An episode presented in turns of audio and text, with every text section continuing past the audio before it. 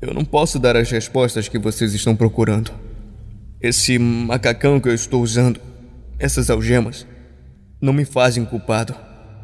Eu rezo por todos vocês, mas a minha consciência está limpa.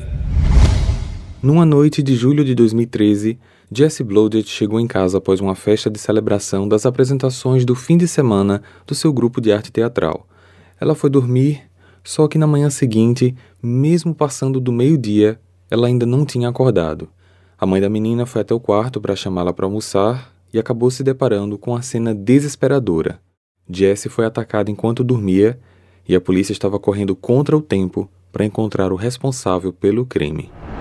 Olá, misteriosos! Eu sou Fábio Carvalho e esse é o projeto Arquivo Mistério, um podcast que eu tento ao máximo produzir ele de um jeito que faça você se envolver na narrativa. E para isso, eu conto com a participação de diversas pessoas, principalmente na simulação das vozes dos personagens. Siga a gente na plataforma de streaming em que você está nos escutando agora para receber notificação sempre que um novo episódio for lançado. Para ver as fotos do caso de hoje, basta seguir a gente no Instagram, arroba Arquivo Mistério.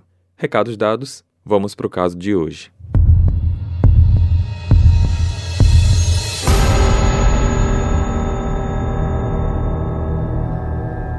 Jesse Bludgett nasceu no dia 22 de março de 94, na Geórgia, Estados Unidos, e era filha única do casal Buck e Joy Bludgett. Só que toda a família morava em Wisconsin, também Estados Unidos. Desde pequena, ela demonstrava aptidão para a arte, cantava, dançava e aprendeu muito cedo a tocar piano e violino. Na adolescência, Jessie começou a fazer teatro e chegou até a atuar em algumas peças e musicais da cidade. Mesmo antes de iniciar a fase adulta, ela já era conhecida pelos moradores da região como uma lutadora pelos direitos dos animais e apoiadora de causas contra violência contra mulheres. Além disso, nas horas vagas ela dava aula de canto, piano e violino, tendo mais de 20 alunos no total. A paixão pela arte musical era visível porque os amigos afirmam até hoje que às vezes chegavam em sua casa para visitá-la e ela estava lá, tocando piano e cantando. Por toda a infância e adolescência, Jesse tinha um amigo chamado Daniel Bartelt. Eles se conheceram na escola e seguiram juntos até o ensino médio. Daniel também era apaixonado por música e teatro e um excelente violinista que estava sempre na linha de frente das apresentações de orquestras na cidade. Ele era descrito por muitos, inclusive pelos pais da Jess, como engraçado, inteligente, prestativo, e os dois tinham uma amizade admirada por muitos. Ali no final da adolescência, eles decidiram tentar um relacionamento, mas que durou apenas quatro meses porque o próprio Daniel terminou o romance alegando que tinha medo que essa incrível amizade que eles construíram ao longo dos anos pudesse acabar um dia se o relacionamento no futuro não desse certo, e por conta disso, eles decidiram continuar apenas amigos. Em 2012, aos 18 anos, ao concluir o ensino médio, Jessie foi aprovada com a bolsa de estudos integral numa universidade para estudar música e artes cênicas. Daniel também foi aprovado para uma outra universidade e a partir dali ambos seguiram caminhos diferentes.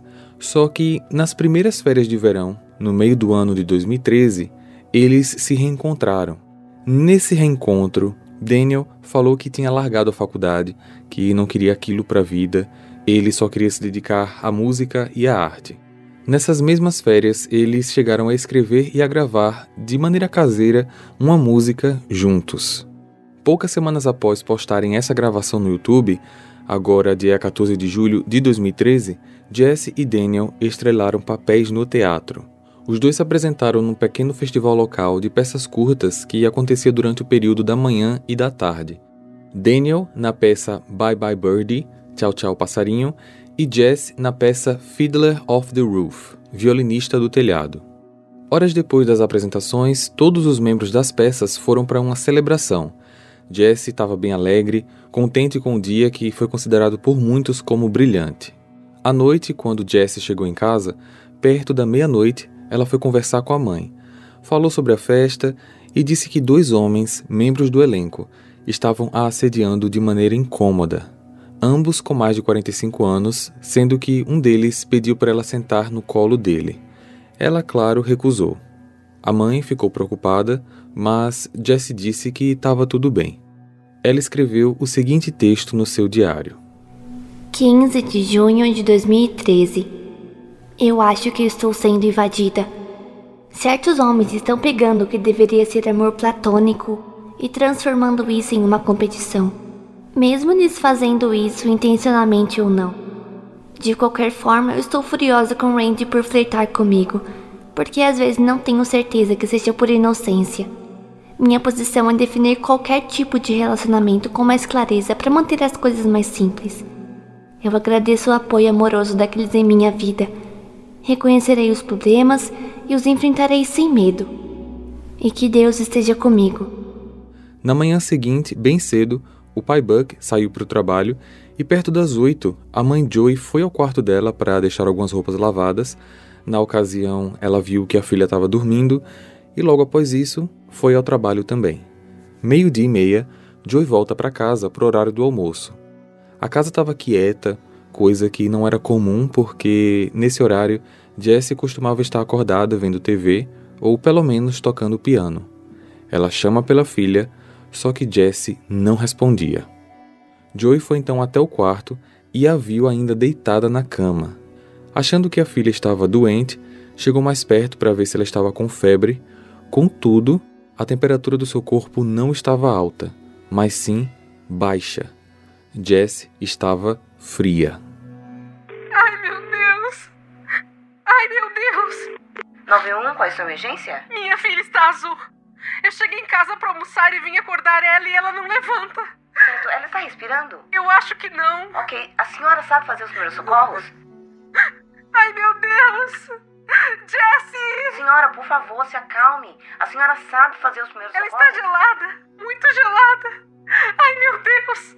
A calça dela tá molhada, o cabelo tá molhado.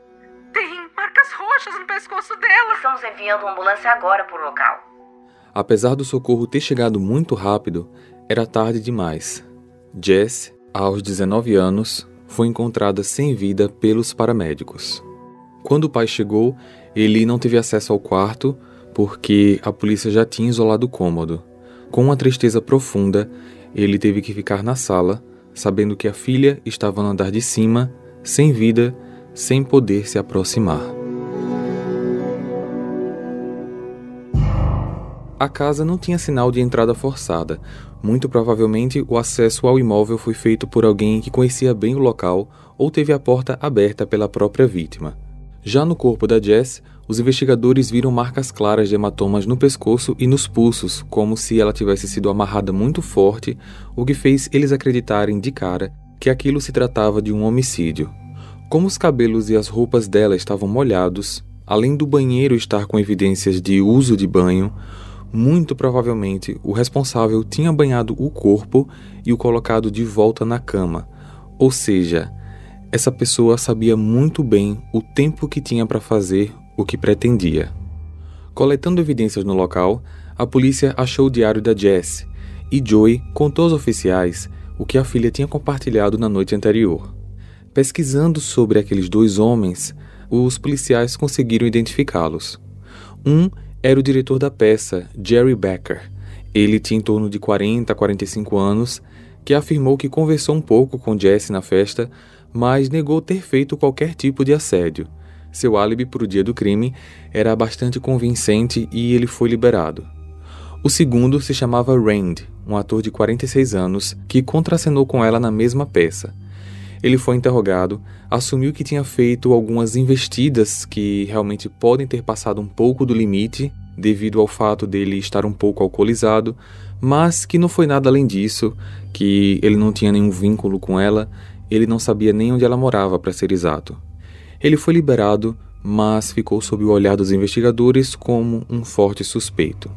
No decorrer dessa mesma semana, o investigador responsável do caso, o detetive Richard Thinkens, recebeu uma ligação do detetive Joel Clausen, de uma outra agência que ficava a 20 quilômetros daquele local, e ele tinha informações que poderiam ser de grande valia para a conclusão desse mistério. Richard, aqui é o Joel. Fala, cara. Olha, nós prendemos um rapaz aqui hoje que está sendo acusado de atacar uma moça no parque semana passada. Só que esse cara é amigo da Jessie, a garota que vocês estão procurando pelo suspeito. Antes de vocês ouvirem o áudio completo dessa ligação, precisamos voltar um pouco no tempo para que vocês possam entender alguns fatos que aconteceram simultaneamente no fim de semana anterior à morte da Jessie. O crime que o detetive Joel estava investigando era referente a um ataque contra uma mulher ocorrido num parque apenas três dias antes, dia 12 de julho. Uma jovem chamada Melissa Etzler estava caminhando com seu cachorro no parque local no finalzinho da tarde quando foi atacada por trás por um homem que segurava uma faca. Melissa foi jogada no chão, mas com uma força que nem ela mesma consegue descrever, ela segurou pela lâmina a faca e conseguiu arrancá-la das mãos do agressor. Eles se levantaram e quando esse homem tentou pegar a faca de volta, ela disse: Não! A faca fica comigo! E você vai embora agora! Logo após isso, algo muito estranho aconteceu. Ele podia fugir, mas parecia que não conseguia se mexer. Ele simplesmente travou, ficou parado por alguns segundos e perguntou: Posso ir embora mesmo? Sai! Após isso, o homem saiu em disparada, deixando cair uma fita adesiva. Melissa descreveu esse homem como tendo entre 18 e 20 anos, 1,70m, magro, em torno dos 70 quilos, com cabelos loiros e claros. Ela memorizou muita coisa, principalmente o carro que ele entrou no final do estacionamento e saiu dirigindo, uma minivan azul escura da marca Dodge, modelo Caravan. Ela não sabia o ano exato, mas sabia que era um modelo antigo. E só para vocês terem uma ideia do que houve com a mão da Melissa quando ela segurou a faca pela lâmina, no hospital ela levou 15 pontos para fechar o corte. Um retrato falado foi feito e a polícia divulgou a imagem junto com as informações do veículo. Apesar de a imagem ser o que a polícia achava que chamaria mais a atenção, foi o veículo que acabou sendo uma peça-chave para encontrar o criminoso. No decorrer da semana, o delegado Meyer, do próprio departamento, viu as informações públicas e foi falar com o detetive Joel. Ele falou que semanas antes viu um carro exatamente com aquelas mesmas características estacionado no mesmo local do parque e, como de costume, ele tinha anotado a placa para fazer uma consulta no sistema para verificar se o veículo estava licenciado, com os impostos pagos e etc. Meyer procurou em todas as suas anotações o número da placa e consultou de volta no sistema para ver qual das anotações batia com as características do carro descrito. Ele achou e entregou todos os dados do veículo para o detetive Joel. O carro estava em nome de um casal que tinha por volta de 45 anos de idade cada. Na segunda-feira à tarde, a polícia foi à residência dos proprietários e, ao interrogá-los, descobriram que o casal tinha um filho de 20 anos de idade, 1,70m de altura, magro, de mais ou menos 70 quilos, com cabelos loiros e que costumava usar o carro da família. Esse garoto se chama Daniel Bartelt. O casal achou estranho aquela abordagem mas eles colaboraram com a polícia e deram o endereço do trabalho do garoto e o telefone pessoal. Ao chegarem no trabalho dele, a polícia descobriu que Daniel não trabalhava mais lá já fazia algumas semanas. Então, o último passo foi ligar para ele. Alô? Daniel Bartelt? Sim, pois não? Aqui é o Joel Clausen, detetive da polícia. Precisamos nos encontrar, pois eu queria conversar com você. Certo. Onde você tá agora? Tô na casa de uma amiga minha. Ela faleceu hoje. Eu e alguns amigos estamos aqui com a família dela. Ah, me desculpe, meus pêsames. Obrigado. Teria como você aparecer amanhã na nossa delegacia pra gente conversar?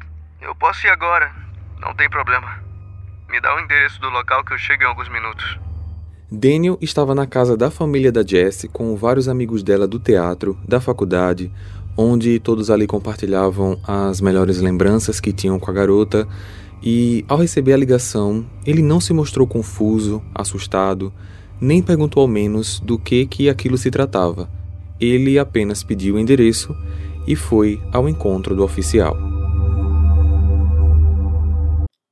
Oi, gente, aqui é a Marcela do Detetive do Sofá e eu quero convidar vocês para conhecerem o podcast. Já tem mais de 160 episódios sobre crimes e mistérios não solucionados. E se vocês não sabem por onde começar, eu indico os episódios da Madeleine McCann.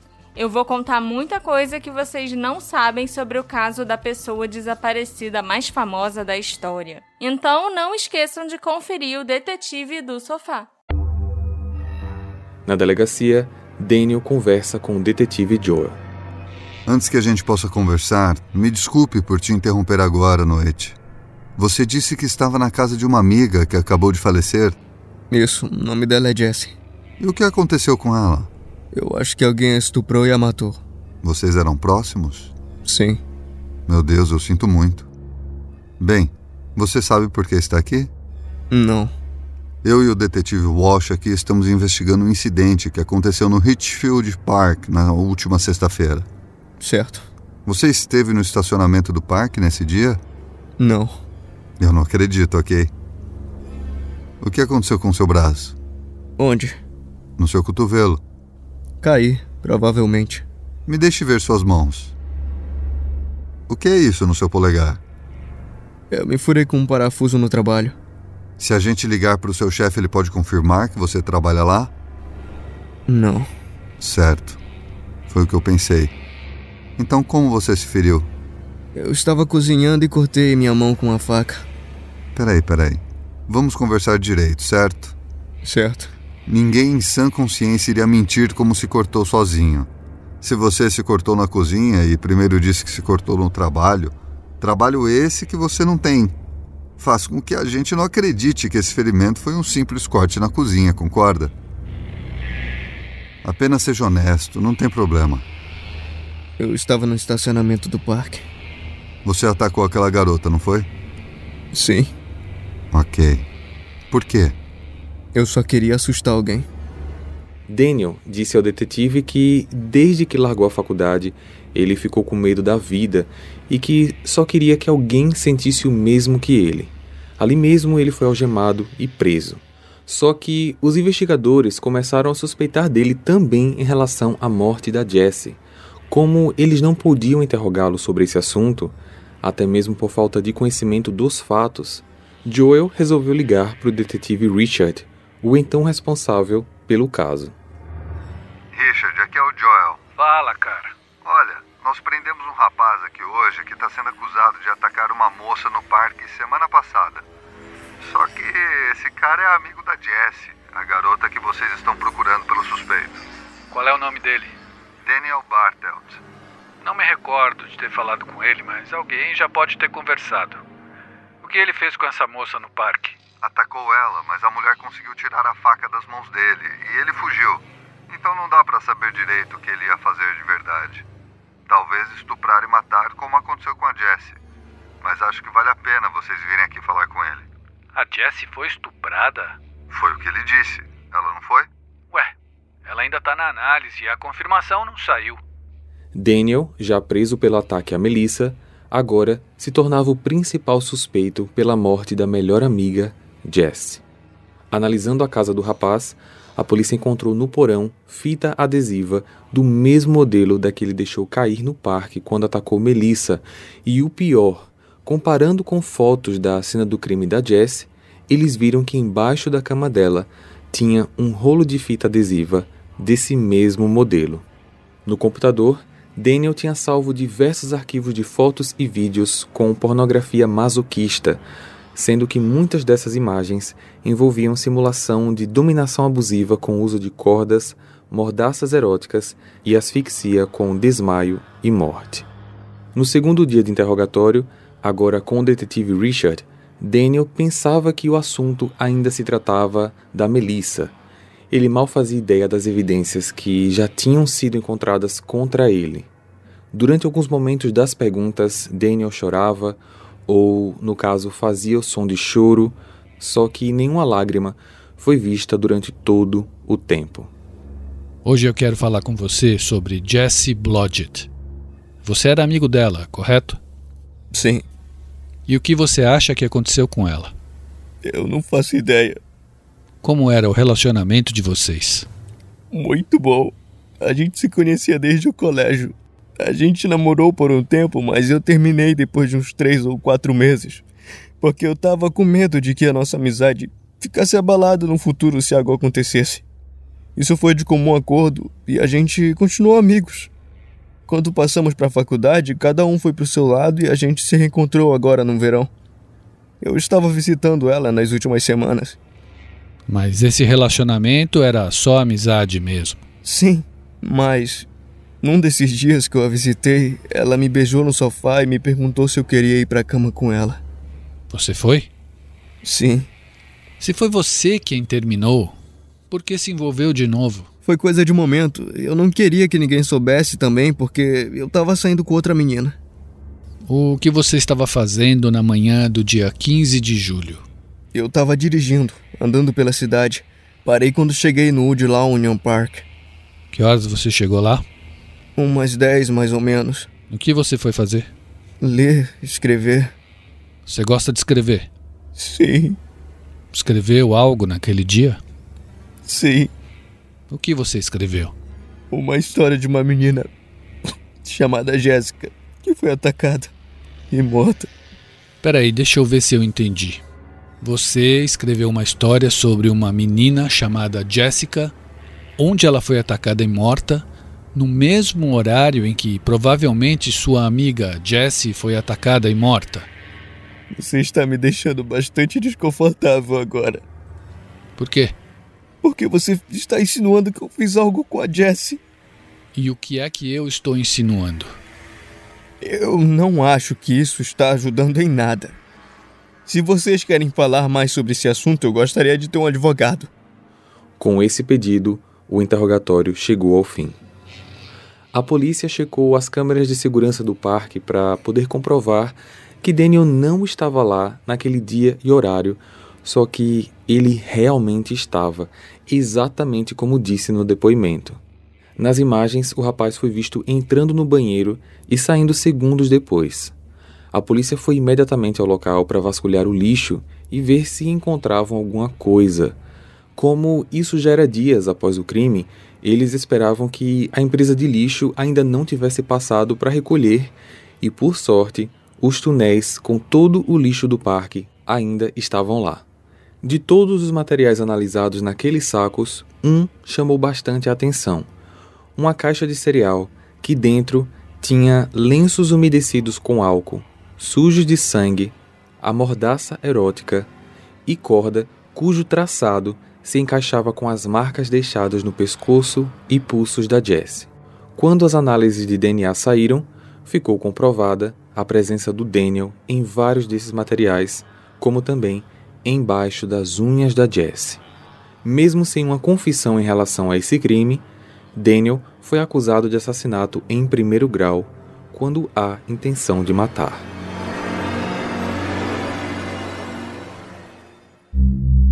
Nas audiências, a promotoria tinha diversas provas contra o acusado e o motivo alegado foi o desejo dele de querer se sentir poderoso sobre alguém e acabou escolhendo Jess pelo fato da facilidade com que ele tinha para acessar a casa e de saber o tempo necessário para executar o seu plano, que seria o abuso e depois lavar a vítima por completo com água e álcool com o objetivo de eliminar evidências. A cada dia que se passava, a situação do Daniel só piorava. A promotoria estava repleta de evidências concretas contra ele. Foi no tribunal que a promotoria comprovou, através de exames de DNA, que o acusado tinha abusado sexualmente da vítima.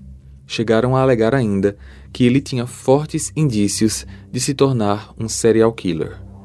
No último dia de audiência, Daniel teve direito à palavra para fazer um discurso final. Buck, Joy, eu não posso dar as respostas que vocês estão procurando. Esse macacão que eu estou usando, essas algemas, não me fazem culpado. A única razão que eu vim a julgamento é porque me disseram que eu não tinha direito para apelar para Alfred Plea. A apelação que me daria o direito de não vir a julgamento por reconhecer que eu não conseguiria refutar as evidências. Além de não precisar me declarar culpado, mesmo sendo inocente, para tentar pleitear uma condenação mais branda. Se eu pudesse fazer essa apelação, eu não teria feito nenhum de vocês ou a minha família passar por tudo isso. Juiz Martins, eu. Pelo que o senhor representa, eu não. Não estou tentando te desmerecer, mas eu. me esforço. para entender como que um ser humano recebe a capacidade de condenar o seu semelhante. Mas eu sei que esse é o seu trabalho. Eu não o culpo. Buck, Joy, eu rezo por todos vocês, mas a minha consciência está limpa. Eu amo vocês e sinto muito por sua perda. Buck, o pai da Jess, também aceitou fazer um discurso final. Muitos achavam que suas palavras seriam de ódio, tristeza, mas ele surpreendeu com um breve depoimento unicamente direcionado ao acusado. Eu acredito que existe um pouco do bem e do mal dentro de cada um de nós. Então eu não vou te menosprezar ou te difamar. Eu te perdoo, como eu tenho feito todos os dias, desde que descobrimos que tudo isso foi feito por você. Daniel foi considerado culpado, condenado à prisão perpétua, sem direito à liberdade condicional e mais cinco anos extras pelo ataque a Melissa. Os pais da Jessie criaram uma fundação chamada O Amor é Maior que o Ódio, que tem como objetivo principal apoiar mulheres vítimas de violência doméstica e abusos em geral. Numa entrevista posterior ao julgamento, Buck disse: Não me entendam errado. Eu nunca vou estar ok com o que o Daniel fez. Mas a vida e a morte da minha filha, para mim, aconteceram para trazer luz a esse mundo.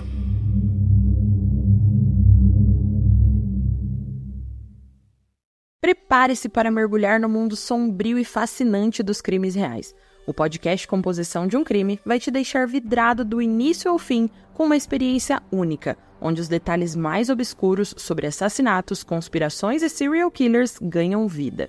Se você, assim como eu, adora histórias intrigantes de crimes reais e busca desvendar os segredos por trás dos crimes mais complexos, esse é o podcast que vai te viciar. Composição de um Crime está em todas as plataformas de áudio. Escolha a sua e dê o play.